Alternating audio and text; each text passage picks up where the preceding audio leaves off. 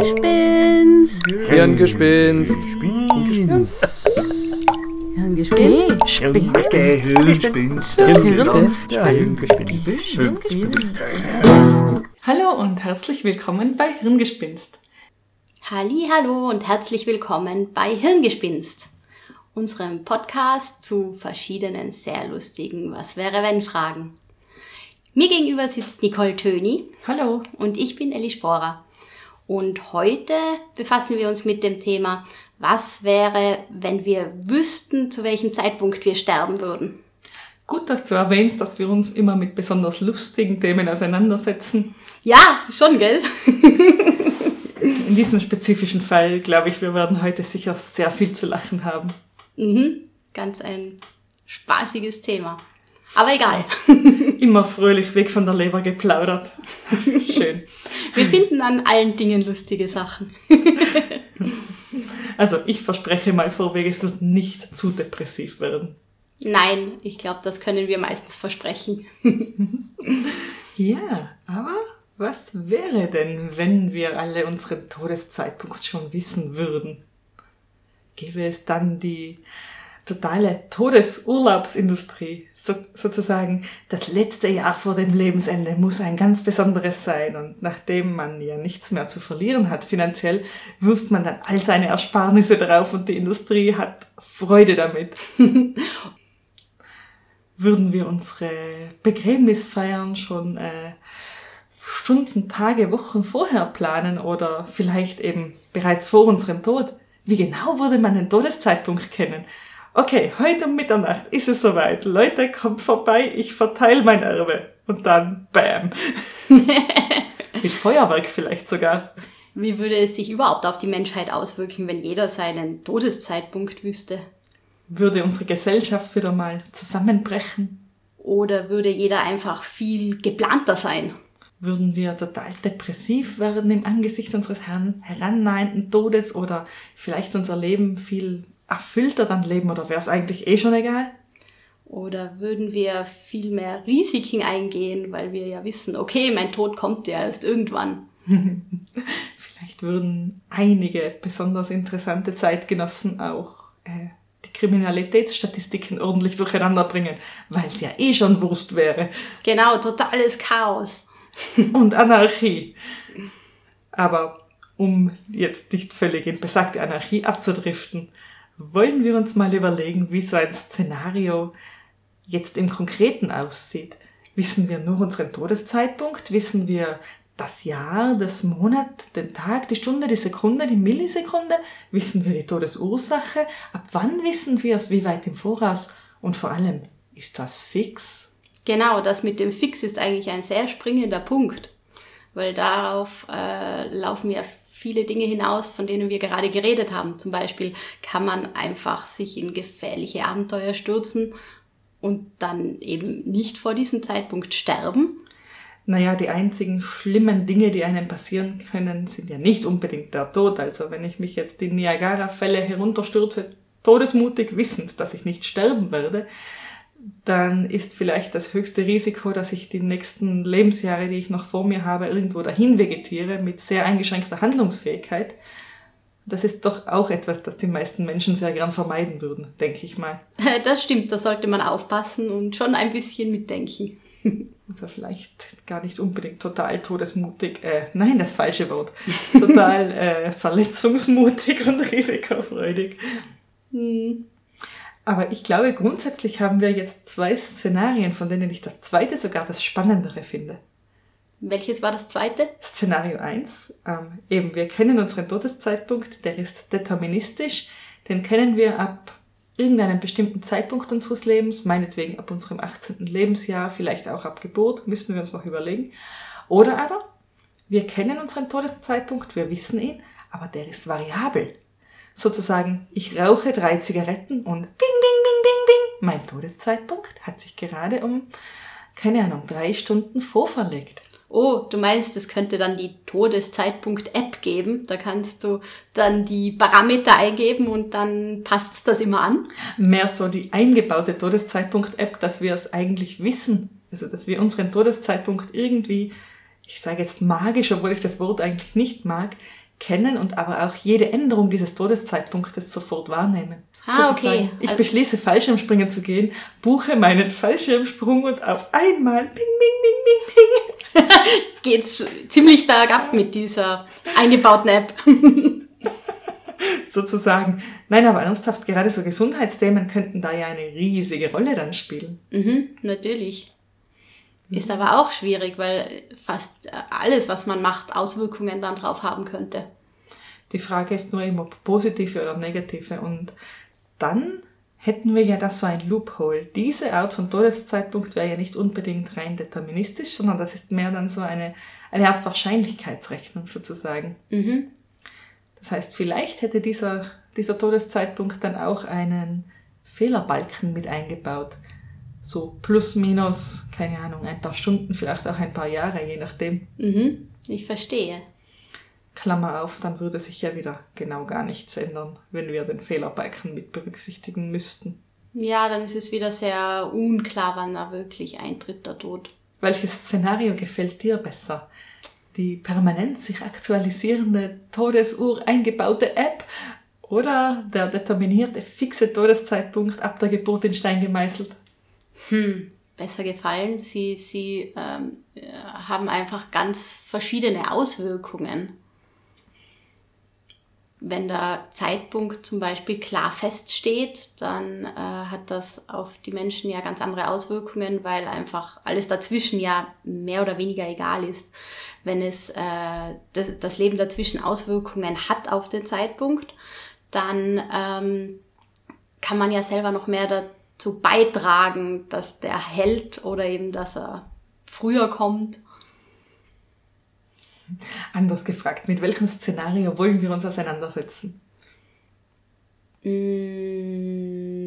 sollen wir mal mit dem ersten anfangen? Lass uns mit dem deterministischen Szenario beginnen. Ich glaube, es ist das unwahrscheinlichere, das Szenario, von dem ich, ohne jetzt allzu viel zu spoilern, sagen kann, dass es sehr, sehr viele wissenschaftliche Argumente gibt, warum dieses Szenario so nicht auftreten wird. Aber es ist definitiv auch das, das irgendwo spannendere Szenario, das, das mehr an unserer Gegenwart ändert. Mhm, das stimmt. Ja. Ab wann also kennen wir unseren Todeszeitpunkt? Und wie kennen wir ihn?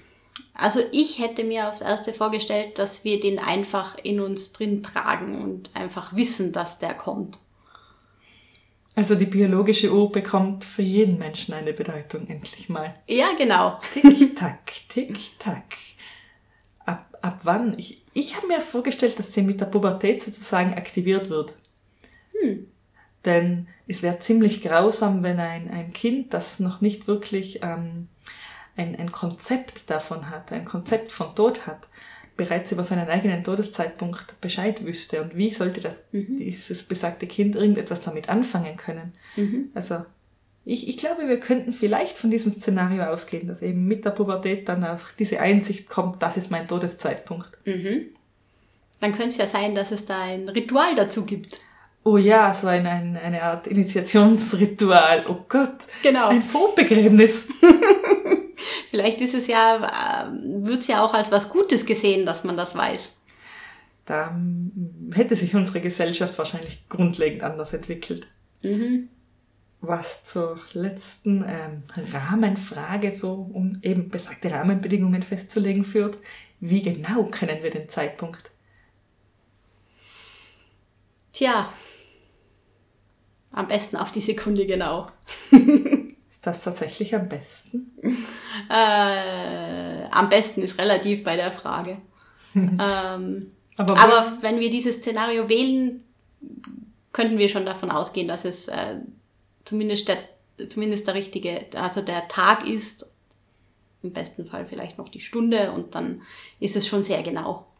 dann stellt sich nur die Frage, in welchem Kalender, in welcher Zeitrechnung, in welcher Zeitzone.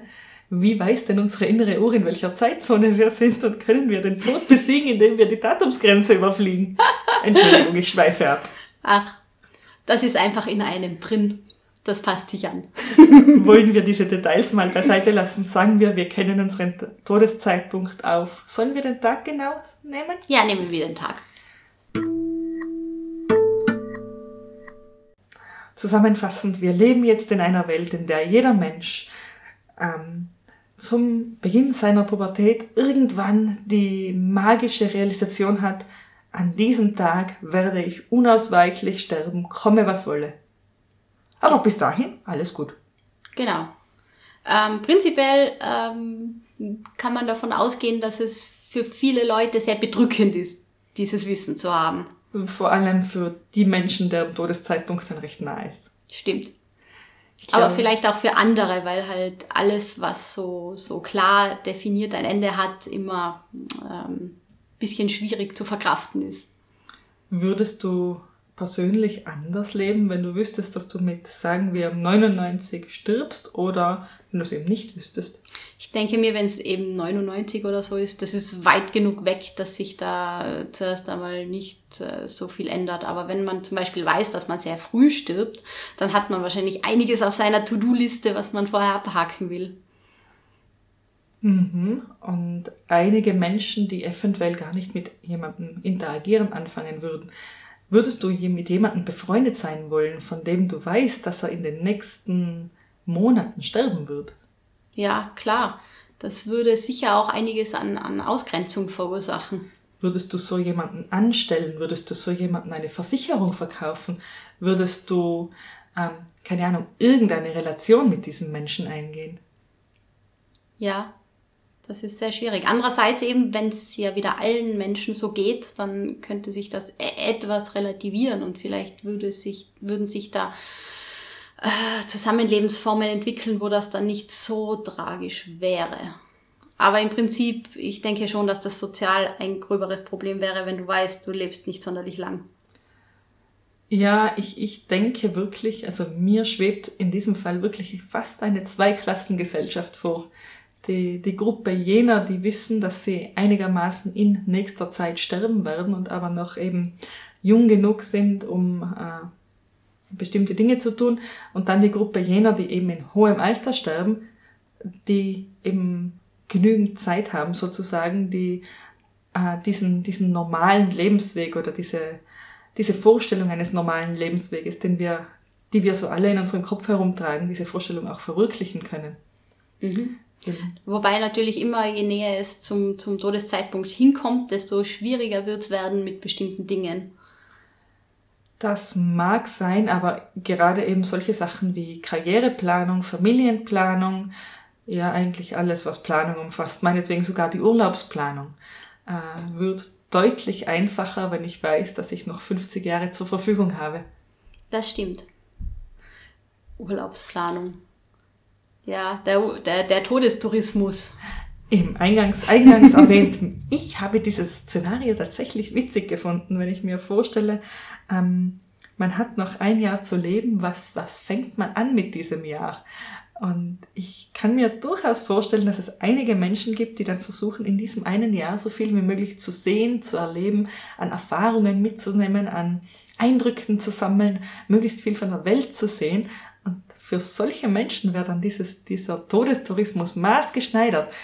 Und dann liegst du am schönsten, schönsten Strand auf den Malediven oder bist dann mitten am Himalaya, wie auch immer, und zum Zeitpunkt deines Todes öffnest du die Augen ein letztes Mal und blickst auf das geliebte Gebirge oder auf den wunderschönen Sandstrand und ja, total ingeniert. Und das Beste, deine Kunden können sich nicht beschweren. Stimmt. Kein schlecht negativ ausgefüllter Fragebogen. Aber natürlich kann sich das dann sicher nicht jeder leisten. Wie gesagt, es wird dann wohl Pakete in sämtlichen Preisklassen geben. Oh, nach oben hin offen, denn wofür, wofür soll man jetzt noch sparen? Mhm. Wobei, wie würden Menschen dann äh, Geld äh, generieren? Vielleicht hätten sie nicht genug für das, was sie gern im letzten Jahr machen wollen, dann würden sie wahrscheinlich viel dafür tun, damit sie das Geld irgendwoher bekommen. Im schlechtesten Fall natürlich über Kanäle, die nicht ganz legal sind. Das meinte ich vorhin mit Zweiklassengesellschaft. Da gäbe es also eine Gruppe von Menschen, die eigentlich nichts zu verlieren haben, die bereit sind, für einen verhältnismäßig geringen Gewinn verhältnismäßig viel zu riskieren. Zum Beispiel wird es sicher mehr mh, Organspenden geben oder sowas. Da denkst du jetzt sehr ähm, positiv über die Menschheit. ich denke an mehr Banküberfälle, ich denke auch an mehr äh, Gewaltverbrechen, ich denke an mehr Menschen, die ähm, von einer drastischen Handlung nicht durch Strafandrohung abgeschreckt werden können, sondern diese drastische Handlung aus Verzweiflung äh, eher wahrscheinlich sind, diese drastische Handlung zu begehen. Ja, natürlich ist auch ähm, für viele Leute äh, ins Gefängnis zu kommen und lebenslänglich dort zu sein auch nicht mehr so äh, erschreckend, weil man ja weiß, wann man stirbt. Es hängt dann immer davon ab. Und vor allem, es ist ja dann auch eine, irgendwo eine Milchmädchenrechnung. Ähm, wenn ich es schaffe, mir 10.000 Euro für meinen, für den letzten Lebensmonat zu ergaunern, ähm, kann ich mir genau ausrechnen, ja, wie wahrscheinlich ist es innerhalb der Zeit, die ich benötige, das Geld einzusammeln und unerkannt zum Flughafen zu bekommen, zu kommen, geschnappt zu werden, wie wahrscheinlich ist das? Ja, eben. Das denke ich, ist, ist dann schon kalkulierbar. Klar. Würde aber die Gesellschaft natürlich viel düsterer machen. Absolut. Wie gesagt, ich, ich, mir schwebt da direkt diese Zweiklassengesellschaft vor, denn Leute mit einem relativ nahen Todeszeitpunkt, die wären ja auch keine unbedingt produktiven Mitglieder unserer Gesellschaft mehr, denn wer möchte seine letzten Lebensjahre mit Arbeit verbringen? Wer möchte seine letzten Lebensjahre damit verbringen, für andere Leute aufzubauen, anstatt eben irgendwo zu genießen oder ähm, ja, mit, mit der eigenen Familie zu sein, wie auch immer. Genau. Aber eben, das würde auch heißen, dass äh, das Zusammenleben vielleicht viel eingeschränkter wäre durch die ganzen negativen Folgen, die das Geld beschaffen so mit sich bringt. Mhm. Im Moment äh, sehe ich ein relativ dystopisches Bild vor ja. mir tatsächlich. Sehe ich auch. Also bis hin zu ein Teil der Gesellschaft funktioniert hinter Schloss und Riegel, hinter äh, höchsten Sicherheitsvorkehrungen, hinter bewachten äh, Bereichen ganz normal weiter, geht einem normalen Leben, einer unter Anführungszeichen normalen Lebensplanung nach, während der andere weniger privilegierte Teil der Gesellschaft, dem eben viel, viel weniger Zeit zur Verfügung steht, opportunistisch irgendwie versucht, das Beste aus dieser wenigen Zeit zu machen. Mhm. Und eben der, der zeitreiche Teil der Gesellschaft versucht einfach nur diese Menschen auszublenden, äh, sie in ihren Möglichkeiten einzuschränken, aus Selbstschutz natürlich, aber, aber trotzdem. Und, und eben ja, diese, diese Menschen einzuschränken und eigentlich zu behindern, sozusagen. Mhm. Eben, es, wie wir eingangs gesagt haben, würde es auch natürlich viele Menschen geben, die mit dem Gedanken äh, nicht so gut zurechtkommen und in Depressionen verfallen und eigentlich gar nicht mehr lebensfähig sind mit dem Gedanken daran, dass sie dann und dann sterben werden. Ja, da sind wir ganz stark bei den self-fulfilling prophecies. Genau. Ich verbinde jetzt Depression also im Endeffekt irgendwie dann doch auch mit einer verringerten Lebenserwartung. Mhm. Und wenn ich meine, ich kann ja meine Lebenserwartung gar nicht verringern, weil ja mein Todeszeitpunkt feststeht. Genau, eigentlich ist es ja egal, aber tendenziell, wenn Menschen dann so gebaut sind wie heute auch, gibt es sicher viele, die dann äh, sozusagen äh, behandelt werden müssen, da es ihnen einfach schlecht geht mit dem Wissen. Ich habe da auch äh, gesehen, es gibt eine Version des Prometheus-Mythos, ähm, wo vorkommt, dass Prometheus der, der Menschheit den, de, das Wissen um den Zeitpunkt des Todes genommen hat, um sie lebensfähig zu machen. Vorher waren sie total depressiv und passiv und haben gar keine lange, also haben gar nicht gut leben können, kein erfülltes Leben gehabt und dann hat er ihnen das genommen und dann sind sie erst so richtig aufgeblüht. Ganz ehrlich, das klingt nach einem plausiblen Szenario. Mhm, habe ich mir auch gedacht. Vielleicht hätten wir in einer solchen Welt tatsächlich unseren Prometheus, nämlich in Form einer Droge, die genau dieses, diese, diese innere Todesuhr irgendwie vernebelt, ähm, ausblendet, wie auch immer. Ja, das denke ich auch. Drogen wären überhaupt ein großes Thema, sicher. ja, dann, dann wäre die Frage, würdest du das persönlich wollen, wenn du sozusagen, du könntest das Wissen und deinen Todeszeitpunkt unterdrücken, von Anfang an und das gar nie wissen? Würdest du so einen, so einen Weg wählen?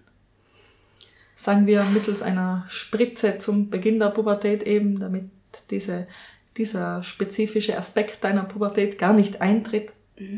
Das ist schwierig, weil ich glaube nicht, dass man das in dem Alter dann schon entscheiden könnte. Ähm, wahrscheinlich wäre es eher, dass man später das wieder vergessen kann oder so. Das wäre das deutlich angenehmere Szenario. Nein, das würde nicht helfen. Stell dir vor, wenn du, du wusstest deinen Todeszeitpunkt, du hast dich aber bewusst dazu entschieden, ihn zu vergessen. Was bedeutet das? Das bedeutet, er ist nah. Ansonsten wäre es eine Beruhigung, ihn zu kennen. Muss nicht unbedingt sein. Also wenn du zum Beispiel an starken Depressionen leidest, nur im Gedanken daran, dass du genau weißt, wann du stirbst. Es kann ja auch Leuten passieren, bei denen der Todeszeitpunkt noch weit weg ist. Mm, schon, aber stell dir vor, äh, du wachst auf und kennst plötzlich deinen Todeszeitpunkt nicht mehr. Du fragst dich, warum ist das so? Du überprüfst, was hat sich an meinem Lebensplan sozusagen geändert. Du Du wirst ja nicht alles, was du vorher für dein Leben geplant hast, plötzlich vergessen. Und erkennst, ich habe mein Leben eigentlich nicht sonderlich geplant. Ich lebe momentan in den Tag hinein. Das ist dann sogar schlimmer, denn dann realisierst du, egal ob es so ist oder nicht, du realisierst, du wirst bald sterben, nur weißt du jetzt gar nicht mehr wann. Das könnte sein. Aber vielleicht gibt's auch dann ein richtiges Movement, das Anti-Todeszeitpunkt-Movement. Und dann gibt's ganze, ganz viele Leute, die das vergessen wollen. Ja, so schon. aus Prinzip. Ja, schon, aber die würden in demselben psychischen äh, Ausnahmezustand wie, äh, ich sage jetzt mal, äh, chronisch kranke Menschen dahin leben. Also wie sehr, sehr ähm, ernst chronisch Kranke, wie zum Beispiel unheilbare Krebspatienten. Die leben ja auch in dem Wissen, bald zu sterben und müssen irgendwie damit klarkommen. Und, Aber wenn auch Menschen ja. dabei sind, die nicht bald sterben, sondern wenn das eine Bewegung ist, dass man es einfach nicht wissen will, dann mhm. ist es ja wieder nicht so klar, dass nur weil du es nicht weißt, äh, du bald sterben wirst. Also Religion wird uns retten? Ja, so ungefähr. oh Ungläubiger, der du deinen Todeszeitpunkt kennen möchtest. Genau. Es ist dir nicht bestimmt. Vielleicht würden auch bald mal alle solche Vergessenstropfen nehmen wollen. Möglich, aber wie gesagt, wenn ich einen weit in der Zukunft liegenden Todeszeitpunkt hätte, würde ich ihn wissen wollen, weil ich mir dadurch einen extremen Vorteil über meine Zeitgenossen verschaffe. Mhm. Und diesen Vorteil, den würde ich so leichtfertig eigentlich nicht aufgeben wollen, aus dieser Perspektive wieder gesehen. Das stimmt, das bringt schon einen Vorteil. Aber ich glaube trotzdem nicht, dass nur Leute, die früh sterben, ähm, sich dieses Wissen löschen wollen würden vielleicht nicht nur, aber ich, ich glaube, die Mehrheit wäre schon der, diejenigen, die das, also die Mehrheit derer, die ihr Wissen über deren Todeszeitpunkt löschen wär, würden, wären jene, deren Todeszeitpunkt in der unmittelbaren näheren Zukunft liegt.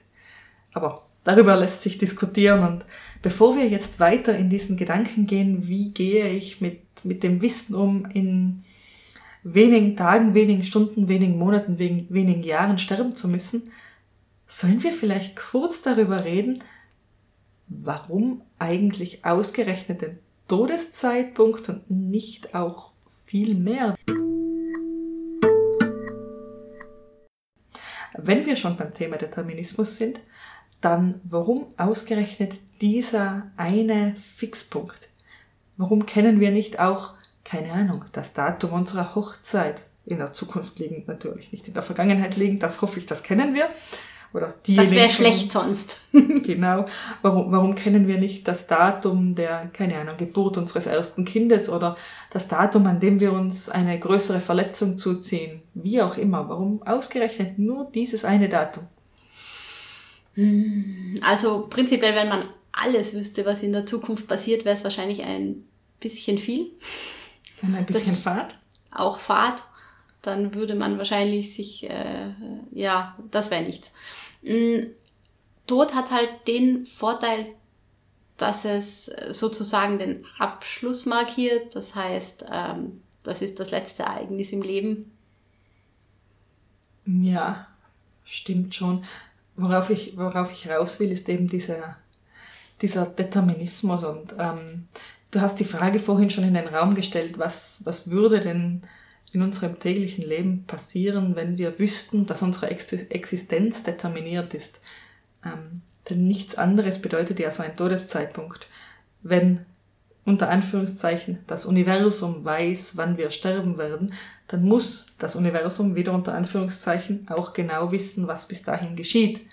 Denn die kleinste Änderung in den Geschehnissen vorher würde ja Auswirkungen auf den Todeszeitpunkt haben. Folglich könnte dieser nicht äh, deterministisch sein. Also wenn der Todeszeitpunkt deterministisch ist, ist es auch unser Leben. Das heißt, wir würden Tag für Tag in der Gewissheit leben, ähm, dass alles, was wir tun, ohnehin vorbestimmt ist. Klar.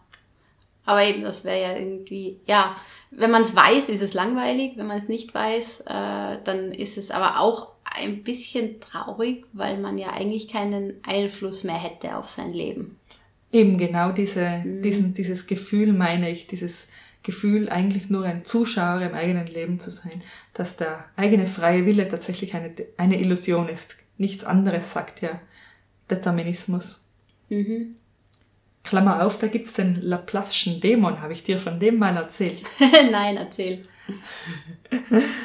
ähm, der Laplace'sche Dämon, Dämon ist eigentlich nur die Vorstellung, dass wenn ich die Gegenwart exakt kenne, dann kenne ich auch die Vergangenheit und die Zukunft. In einer deterministischen Welt, wohlgemerkt. Mhm. Also egal an welchem Zeitpunkt man sich gerade befindet, man weiß, was man könnte als Laplace'scher Dämon, als ähm, allwissendes, irgendwo auch fast allmächtiges Wesen, könnte man alle Informationen des Universums zu einem bestimmten Zeitpunkt kennen und aus dieser Information könnte man sowohl die Vergangenheit als auch die Zukunft fehlerfrei, fehlerfrei schließen.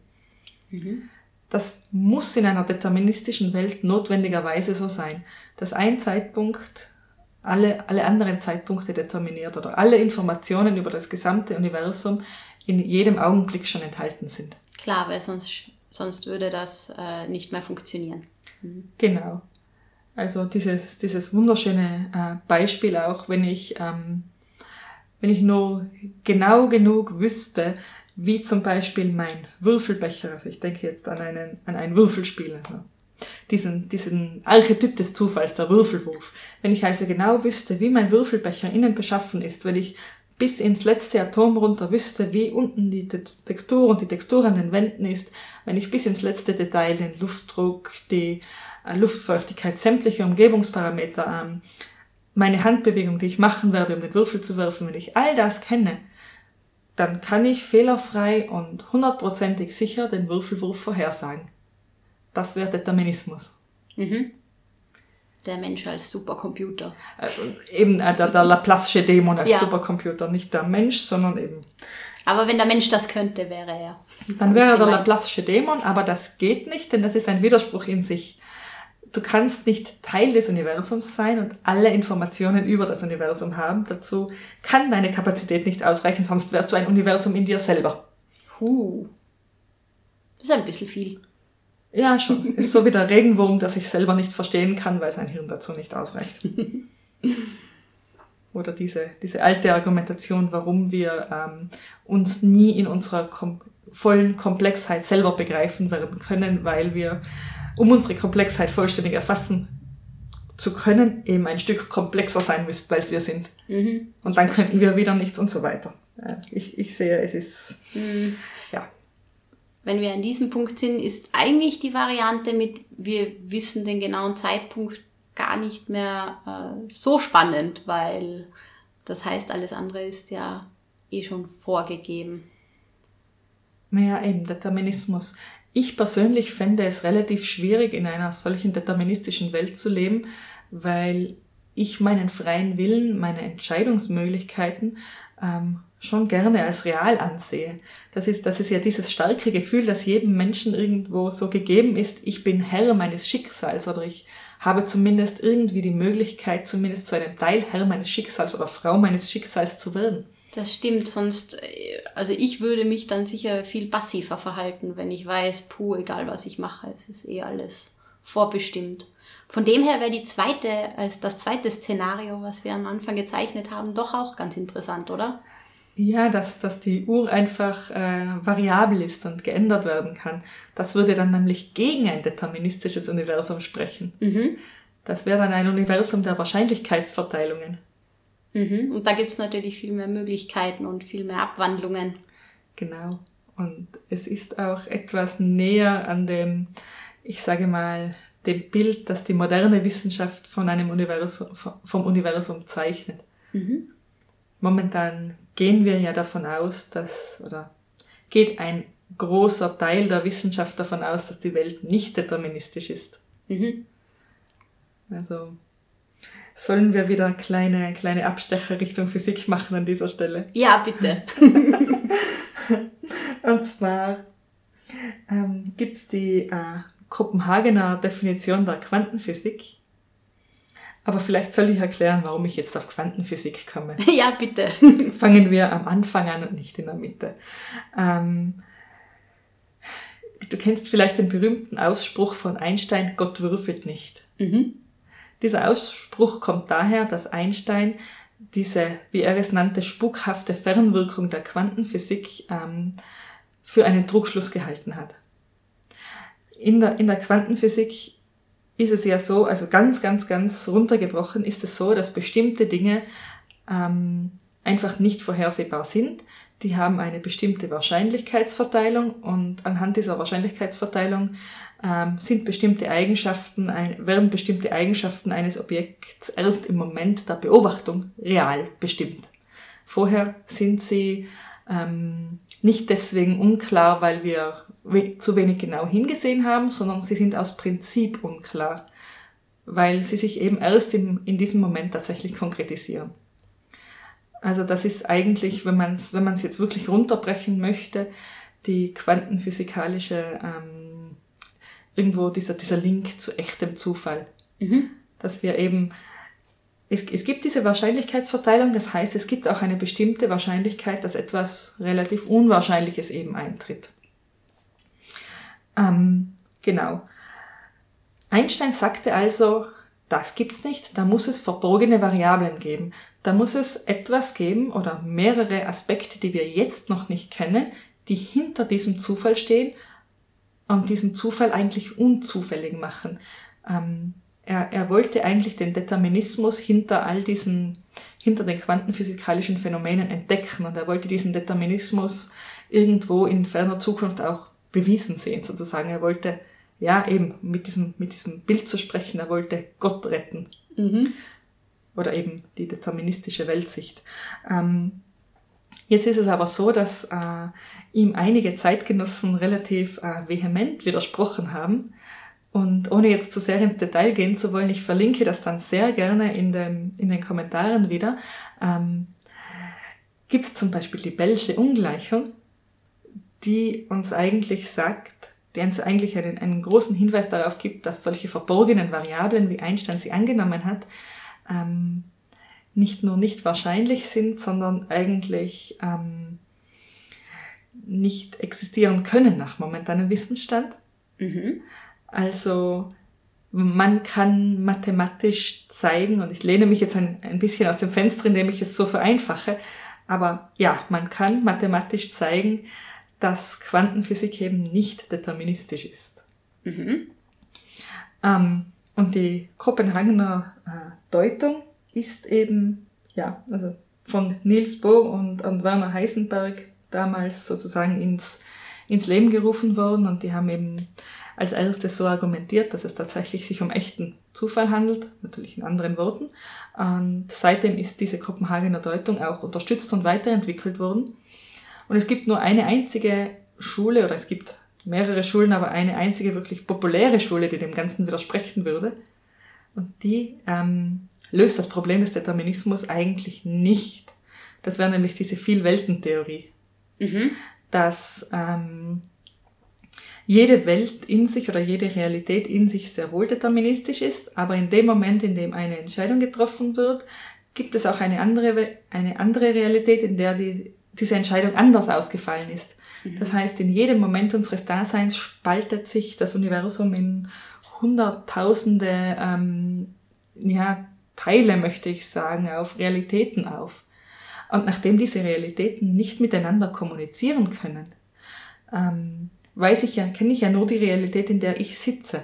Und aus meiner Perspektive sieht es dann ja wieder genauso aus, wie in der Kopenhagener Schule geschildert. Mhm. einen Unterschied würde es nur machen, könnte ich diese anderen Realitäten irgendwie sehen, könnte ich mit denen kommunizieren, könnte ich irgendwie interagieren. Mhm. Und wenn ich das nicht kann, dann spielt es keine Rolle. Spannend. Ja, das war jetzt viel auf einmal, ich weiß. Aber sehr spannend, vor allem das mit den verschiedenen Realitäten. Ich, ich wäre bei dem Thema jetzt noch gar nicht auf dieses Thema gekommen, obwohl es eigentlich total logisch ist.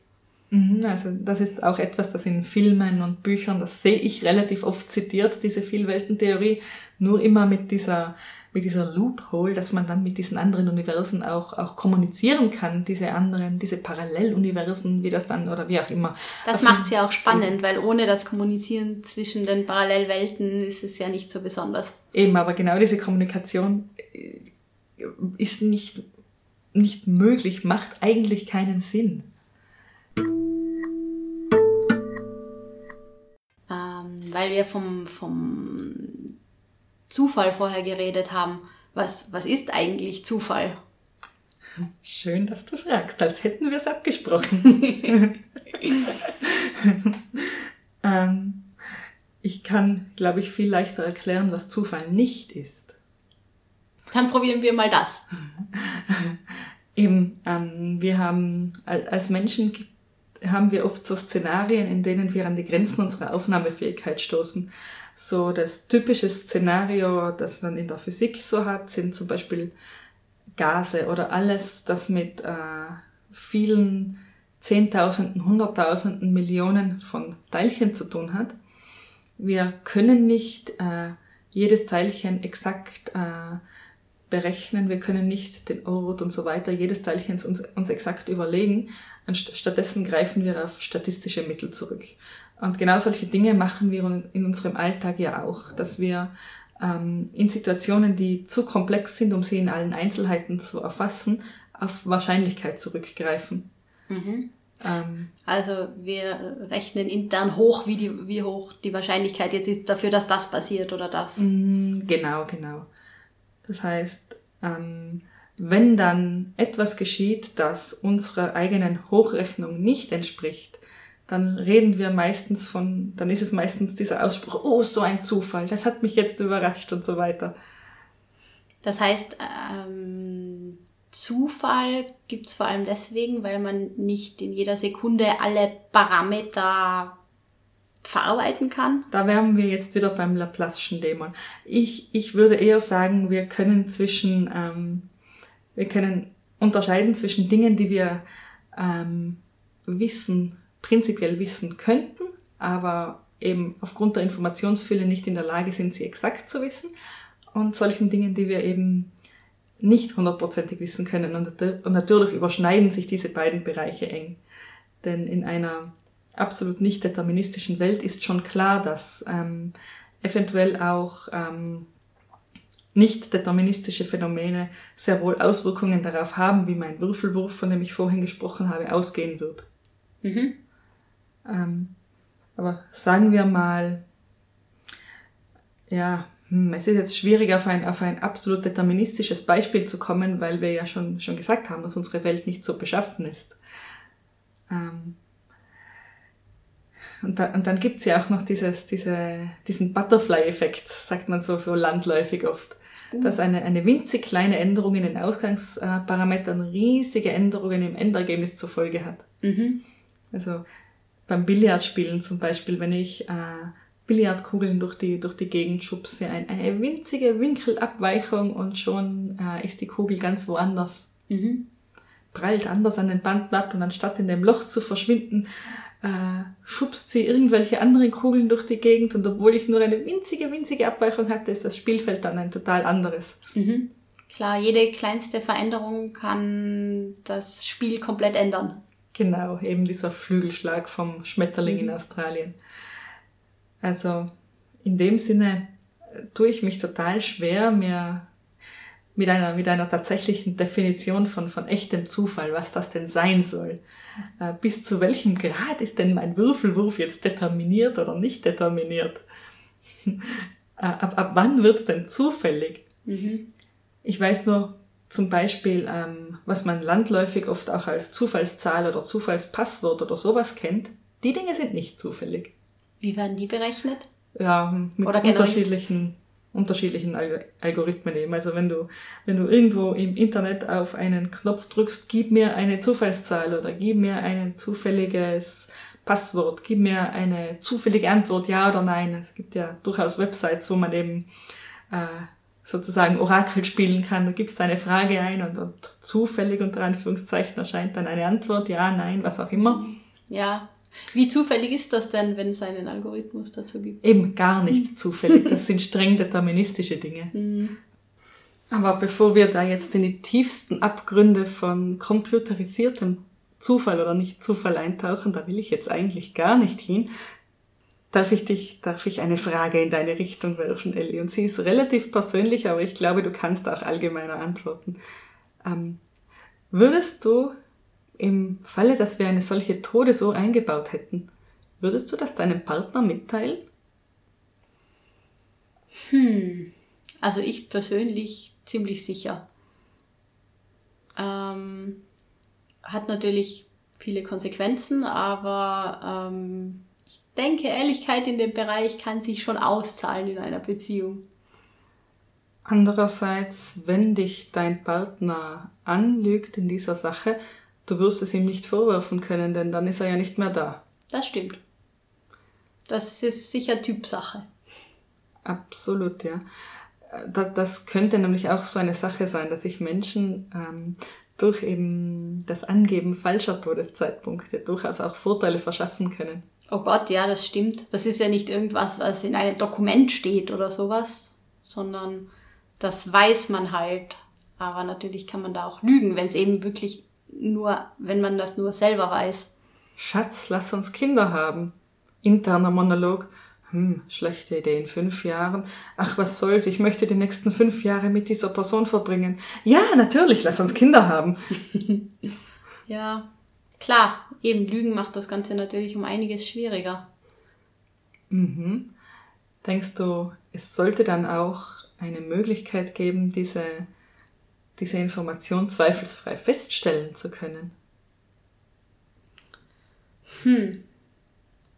Feststellen, ja, hm, das klingt wieder sehr überwachungsmäßig. Der berühmte Lügendetektortest, wenn du sozusagen als, als, als Teil der Ehezeremonie, dass du unter, unter Lügendetektortest deinem äh, zukünftigen Partner deinen Todeszeitpunkt verrätst. Unromantisch, ich weiß, aber Sehr unromantisch.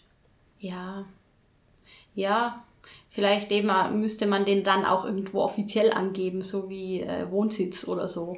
Ja, aber wie gesagt, da ist Lügen trotzdem leicht, weil eine, eine Lüge keine Konsequenzen haben kann. Außer natürlich, du lügst, äh, um einen, mit einem früheren Todeszeitpunkt irgendwelche Vorteile zu erzielen. Ja, oder insgesamt äh, soziale Vorteile in allen Bereichen. Ja. Man erschleicht sich Sozialleistungen, weil man eh nächste Woche sterben wird und dann stirbt man gar nicht nächste Woche. Genau, oder eben man stirbt erst irgendwann viel später und deswegen ähm, bekommt man irgendwo noch Geld her, weil es ein Kredit oder so, den man eigentlich gar nicht mehr zurückzahlen kann. Ja, das wäre dann wieder das, das äh, Herausschieben vom, vom Todeszeitpunkt. Denn wie gesagt, das ist, das ist schon schwierig, das ist ja nicht sanktionierbar. Also wieder der Lügen, Lügendetektortest. I- Immer Lügendetektor-Test. Ich glaube, anders werden immer Leute ähm, lügen. Und es muss aber ein richtiger Lügendetektor sein, der wirklich sagen kann, ob man lügt oder nicht. Ja, das ist gar nicht so trivial, aber das haben wir in unserer Episode zum Thema Lügen schon festgestellt. Wer sie noch- noch nicht kennt, der kann gern mal reinhören. Genau. Ja, ich glaube, für das, für das menschliche, für die zwischenmenschliche Interaktion hätte das tatsächlich massive Konsequenzen. Ich bin mir nicht sicher, ob ich meinen Partner mit diesem Wissen belasten möchte. Ich weiß nicht, ob es unbedingt nur belastend ist. Das äh, ist ja auch eine Belastung, wenn man nicht weiß, ob der Partner nicht in zwei Wochen stirbt. Ja, aber das weiß man ja in der jetzigen Welt sozusagen auch nicht. Und du darfst nicht vergessen, all die Mittel, die wir schon jetzt haben, medizinische Vorsorgeuntersuchungen, ähm, Risikominimierung welcher Art auch immer, die sind ja nicht aus der Welt, die gibt's ja weiterhin.